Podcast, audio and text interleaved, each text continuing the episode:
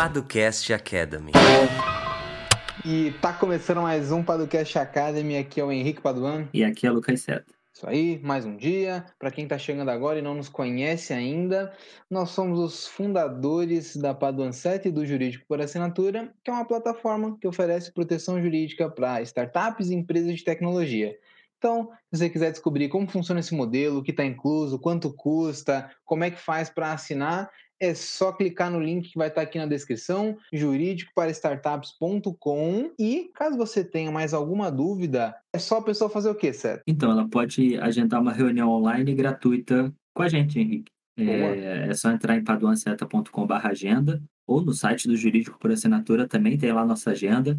Piscou tem a nossa agenda, Henrique. É simples uhum. assim. Então tá lá, vai ter os nossos horários disponíveis, você pode escolher.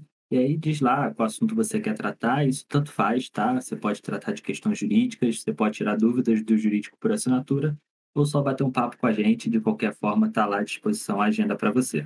Boa!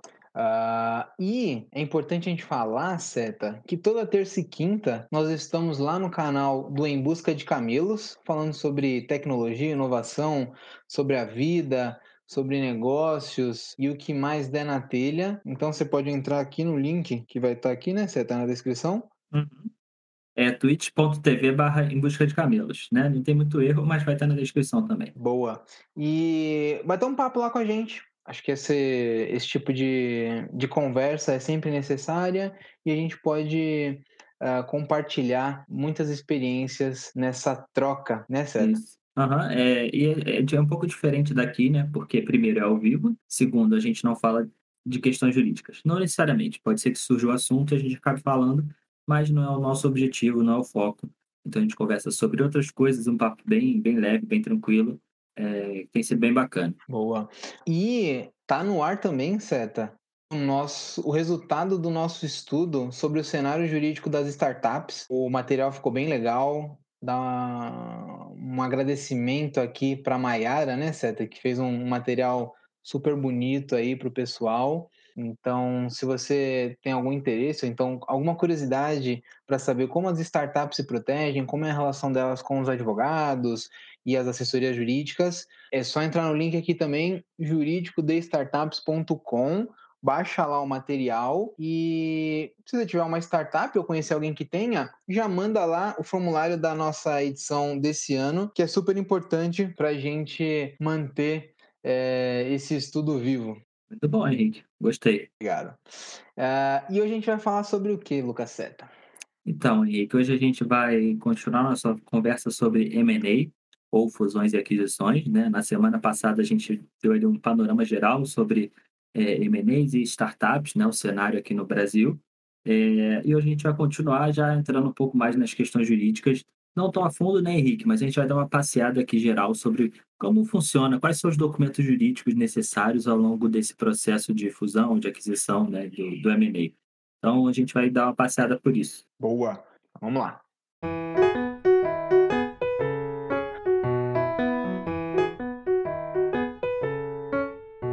Gente vai falar sobre os aspectos jurídicos, certo? Só ou a gente vai falar um pouquinho mais sobre a questão negocial do M&A?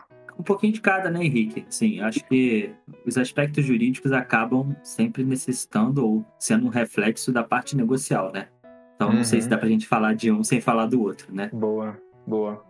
Eu digo isso porque se a gente pensa no início de uma fusão ou uma aquisição, tem uma parte sempre Sempre não, né? Aqui eu não vou generalizar porque cada operação é de um jeito.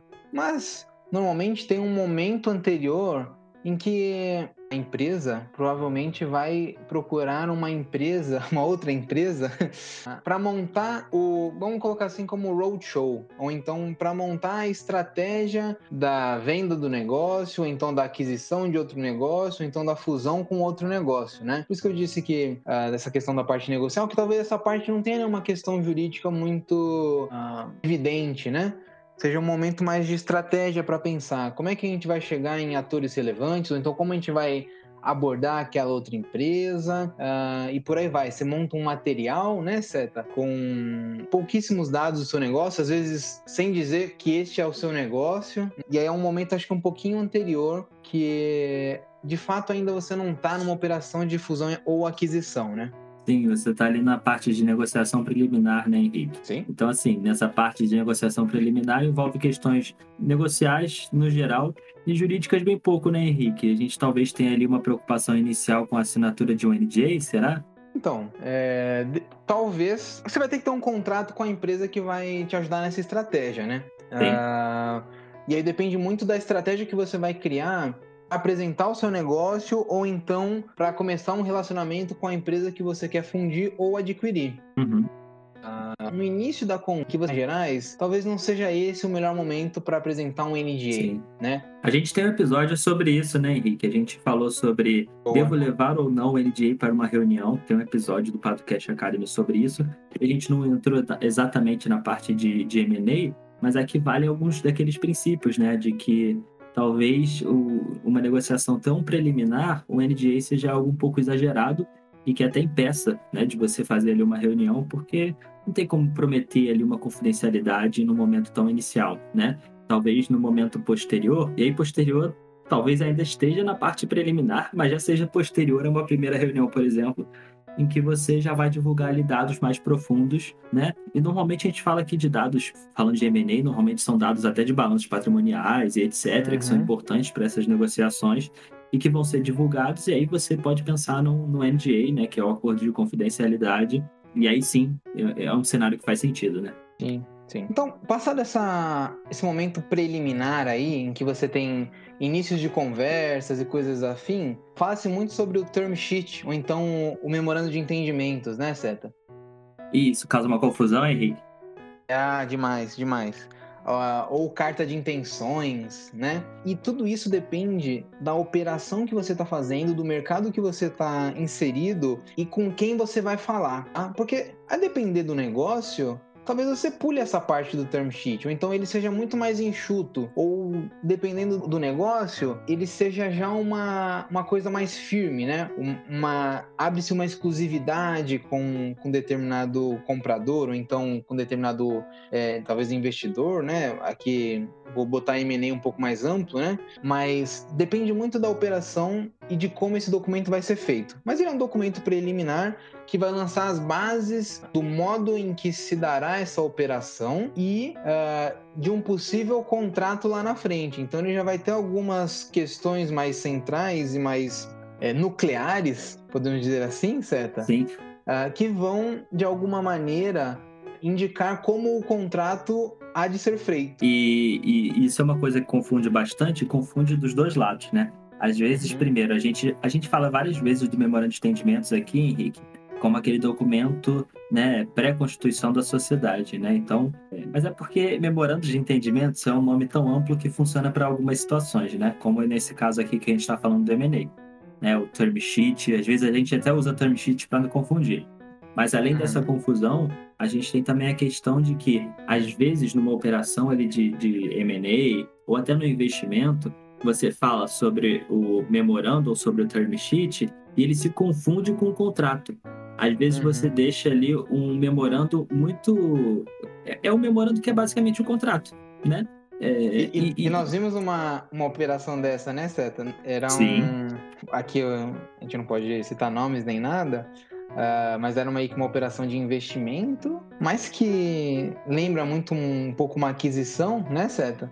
Uhum. É, não, ainda que não seja total, mas parcial, e o, e o decidiram fazer um memorando apenas, não um contrato. Isso, e aí você ficava uma mistura meio maluca, né? Uma mistura em que uhum. você tinha as características do memorando, mas você tinha as características também de um contrato, seria o único documento que as partes assinariam. Só que isso traz um, alguns problemas, né, Henrique? Por exemplo, o memorando, ele é um documento prévio, então, naturalmente, ele não tem ali algumas cláusulas ou disposições que são essenciais para você assinar, que normalmente estão previstas no contrato, né?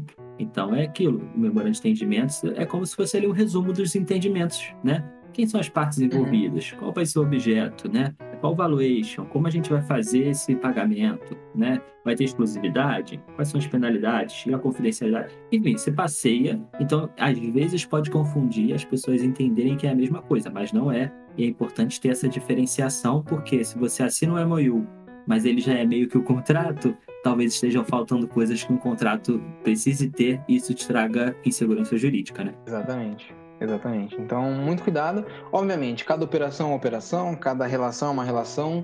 Exato. Uh, mas acho que clareza é o que falta às vezes, né, Seta? Conseguir uhum. trazer clareza e uma finalidade. É, documento por documento, não adianta nada, né? É, acaba virando uma burocracia. Uh, os documentos eles têm um objetivo, uma finalidade de regular alguma situação. Então, é importante que a gente pense: este momento aqui é o adequado para eu fazer um memorando, um term sheet, ou já para criar um contrato, né? Eu acho que às vezes falta um pouco disso e trazer clareza é sempre muito bom para o mundo dos negócios. Sim, é, que às vezes fica aquela situação em que a pessoa pensa, ah, mas eu já tenho tudo aqui, então beleza, mas como o memorando é meio que obrigatório, a pessoa se sente na obrigação de fazer um memorando, faz, mas aí fica essa bagunça que a gente está falando, né? Uhum, uhum, exatamente. E aí, Seta, junto com o, o term sheet, e aí o term sheet ele já marca um, um momento ali de uma conversa mais profunda. próxima, profunda. É. Uh, acho que vem aí você começa a pensar em NDA porque você vai partir para um outro momento que é o momento em que você abre informações sigilosas da empresa, né, certo? Exatamente, né? E para que, que você abre informações sigilosas de uma empresa, né? A gente chega naquele momento da, da due diligence, né? Então da diligência, uh, que nada mais é do que um. Que me lembra muito, Henrique. Desculpa hum. cortar, mas me lembra muito os filmes de faroeste. É, Faroeste? Quem... É, faz, esse, quem... faz essa ponte aí. Então, para quem assiste muito os filmes de faroeste ou joga Red Dead Redemption, é, existia muito essa questão da, da diligência. Era, era parecido, Henrique. Não tinha nada a ver com essa busca hum. por questões internas de uma outra empresa. Não estamos falando de, de fusão e aquisição dentro do mundo ali do, do faroeste, mas era relacionado a esses serviços judiciais. Era meio que assim, um serviço judicial, ou não, dá, não sei se é para dizer serviço judicial, e aqui eu não sei o conceito exato de diligência nessa época, tá? Hum. É, mas era como se fosse um serviço ali burocrático que era feito fora dos órgãos é, oficiais, né? Do cartório, uhum. por exemplo, né? Então, era por aí. Mas tinha muito isso nesses filmes. Quem, quem acompanha Clint Eastwood já deve ter visto ele fazendo alguma diligência pelo faroeste. E, e, e talvez as nossas startups sejam os novos. Vai, fala aí, eu, ia, eu quase tentei ligar aqui com os camelos, mas eu deixei quieto, porque senão eu ia me enrolar aqui. E daqui a pouco a gente já tinha fugido do tema principal aqui. é, é, beleza, vamos voltar para a diligência. Esse processo de diligência nada mais é do que um. Poderia dizer que é um exame, seta, da empresa, né? É você analisar pesquisar, descobrir ou então cavucar. Nossa, cavucar foi, foi bonito, né?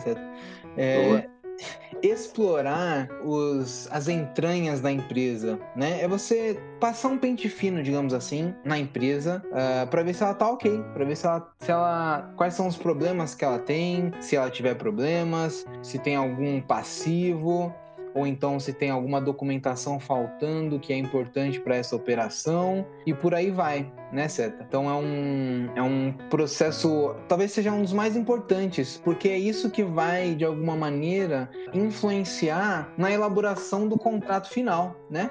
Sim, total. E é, é algo bem importante. A gente até dedicou um episódio do Podcast Academy para falar sobre due diligence, mas é algo bem relevante e isso é, aí entra um pouco do nosso trabalho, né, Henrique, de ajustar uhum. bem as questões jurídicas de uma empresa para que ela esteja preparada para uma due diligence. E isso uhum. afeta em alguns pontos essenciais, como, por exemplo, o valuation, né? Sim. Se você tem uma due diligence que identificou uma série de problemas ali dentro da empresa, isso vai fazer com que o valuation dela diminua. Naturalmente, o valor que ela vai receber vai ser menor do que, de repente, o que ela esperava por conta de algum problema ali não identificado por ela, né? É, então, assim, do diligência é super importante. E às vezes, esse, não só para definir qual valuation e qual o preço, mas para saber se vai rolar ou não a operação, né? Porque uhum. é, é, dependendo da due diligence e, e, dos problemas encontrados e etc., e da complexidade desses problemas, você pode até inviabilizar a negociação né, ou o negócio por causa disso. Exato, exatamente. Então. E aí, eu vou até, sem fazer um jabá aqui, mas já fazendo, existe a ideia da diligência prévia, né, Seta? Que é um. Você, antes de chegar nesse momento da due diligence, você já prepara a sua diligência, você já deixa a casa toda arrumada, tudo organizado para uma possível oportunidade lá na frente. Eu diria que o jurídico por assinatura, ele carrega muito desse conceito da diligência prévia, de deixar a casa arrumada, de observar ali os, a, as áreas, os locais onde pode ocorrer um problema jurídico maior e já deixar aquilo acertado, né? Para lá na frente, quando você chegar na sua due diligence, você não não atrasar ou então até perder um negócio porque você não estava em conformidade ali com padrões de governança ou, ou padrões simples, legais e jurídicos, né, certo?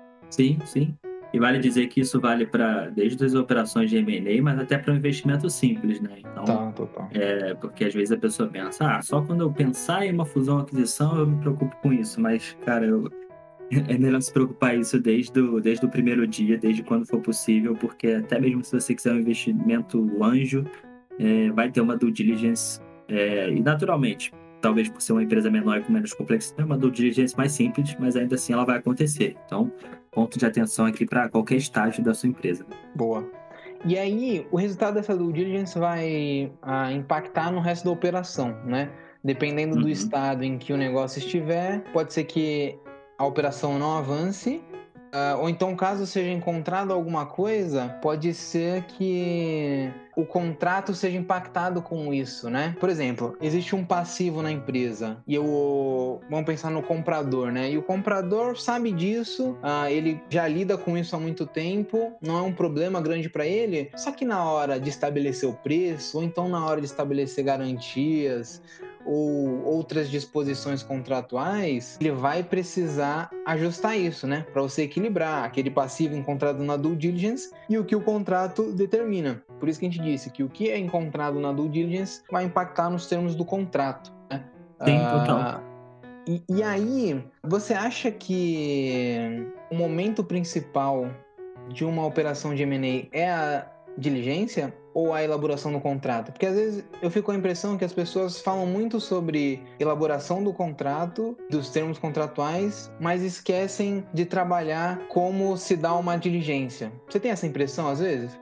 É, eu tenho, e eu acho que assim, cara, mais do que isso, a gente está sempre esperando o fim né, que seja concretizada logo essa negociação e coisas do tipo. A gente lida muito com a ansiedade, etc, né? Mas o contrato ele nada mais é do que o resultado de tudo que veio anteriormente, né? Uhum. Então assim, a due diligence ela influencia muito no contrato, né? Então eu diria que é, que é uma fase bem mais importante do que o contrato em si, que basicamente é, você está colocando no papel ou na tela de um computador tudo aquilo que veio, veio anteriormente, né? É, aquilo que foi negociado no MOU, é, a do diligence e o resultado de, de ambos, né, que de forma bem simples tra são traduzidos ou são levados ao contrato. É, claro que no contrato você tem ali uma série de negociações, de cláusulas e pormenores, etc., que são importantes, mas eu diria que o grosso do contrato ele é resolvido antes mesmo de você dar início à elaboração. Uhum. Concorda? Uhum. Por aí? Concordo. Eu acho que faz todo sentido. Uhum. Obviamente que tem negociação e tal, mas ele Exato. é um reflexo, ele é um reflexo do que se tem já, né? E, e como é o, o direito em si, né, Seta? Uhum. Ah, quando ele não reflete uma situação de fato, nós vamos ter um conflito e nós teremos problemas. Eu não vou falar aqui se vai ser bom, se vai ser ruim, mas com certeza algum problema você terá, porque você vai ter uma dissonância entre o que acontece e o que está escrito no papel. E o papel total. aceita tudo, né? Sim, total. E isso vai desde o mais simples. Você está contratando um colaborador, você pode botar mil coisas lindas ali no papel, mas se isso não reflete a sua é, relação com ele na realidade, você tem um problema ali, você vai ter cláusulas abusivas, de repente um contrato que vai ser anulado e assim por diante. Então, é, o mesmo vale aqui num, num, aspecto maior, em algo mais grandioso, entre aspas, que seria o M&A, né? Uhum, total. E aí, uh, ah, para a gente fechar, Seta, Uh, depois do feito o contrato, e aí eu acho que vale a gente falar sobre algumas questões mais contratuais em outros episódios, né? Com Vamos alongar agora. Tem aquelas coisas acessórias, podemos dizer assim, né? Por exemplo, Uh, você tem que fazer a venda das cotas ou das ações, a transferência, né? Tem que registrar na junta, ou então que anotar, uh, registrar nos livros, né? Uh, ou então, se for um, um gigantesco, uh, você tem uma questão do CAD, por causa do, da parte concorrencial, Uh, ou então alguma outra questão regulatória e assim vai, né? Então são coisas acessórias, mas que estão previstas no contrato e que uh, às vezes independem da vontade das partes, né? Sim, total. Você tem o próprio acompanhamento do contrato, né? Após a assinatura. Sim. Então, a, a, não é assinou, acabou. Não, assinou, você agora acompanha ali, você vai vendo todas as condições que foram previstas no contrato, estão sendo cumpridas ou não. Às vezes tem algo que acontece pós-contrato, que foi previsto no contrato, que isso mudaria, por exemplo, o preço pago, né? Então, tem uma série de coisas que podem influenciar é, naquele contrato assinado, né? Então, é, existe um trabalho pós-assinatura que é bem importante também, que não pode ser negligenciado. Exatamente. Boa. Uh, eu acho que assim a gente fecha, né? Uma passada geral aí nos momentos do, de uma operação de fusão ou aquisição. Sim. Claro que é sempre bom falar, né, Henrique? Que assim, Diga. aqui a gente gasta 20 minutos, né, às vezes um pouco mais, às vezes um pouco menos. Óbvio que a gente não uhum. vai entrar em todos os pontos do M&A, é um assunto gigantesco, que tem milhões de, né, de, de questões, etc. Então, é, aqui a gente não consegue falar de tudo, mas acho que deu para dar uma visão geral, né, Henrique? Sim, sim. Uh... E se você ficou com alguma dúvida, é só mandar uma mensagem para a gente, marcar uma reunião ou algo do tipo uh, ah, para questões mais específicas, uh, a gente pode tentar te ajudar de alguma maneira. Com certeza, estaremos à disposição. Uh, se você quiser mais conteúdo sobre M&A, ou se tem uma dúvida mais específica e quer ouvir um episódio, manda uma mensagem para a gente também, seja no Instagram, seja por onde você quiser manda essa mensagem uh, que é super importante para a gente na hora de escolher o assunto que a gente vai trabalhar uh, aqui nos episódios do Podcast Academy. Ou se for outra coisa que não seja sobre M&A, manda também que a gente fala aqui, né, Ceta? É, quando que você quiser. Boa. Uh, e agora, César, para fechar aqui no momento esperado pelas pessoas, uh, fala aí, qual é a sua sugestão da semana? É, Henrique, o que, que você acha da pena de morte? Uh, cara, eu particularmente sou contra. eu acho que é uma coisa bem bizarra e no ano de 2021 a gente já deveria ter abolido não resolve nada no final das contas, né? E aí, só antes de você dar sua recomendação, antes de eu entrar na faculdade de Direito, Seta, quando eu tava uhum. aqui na Federal do ABC, uh, ah, me lembro, voltando de, de ônibus de São Bernardo para São Caetano, eu tava, eu tava lendo um, na época, eu peguei um livro de direito para ler, que chamava Dos Delitos e das Penas, do Cesare Beccaria, um clássico do direito, que ele trata exatamente sobre a pena de morte e outros tipos de penas como um castigo, né?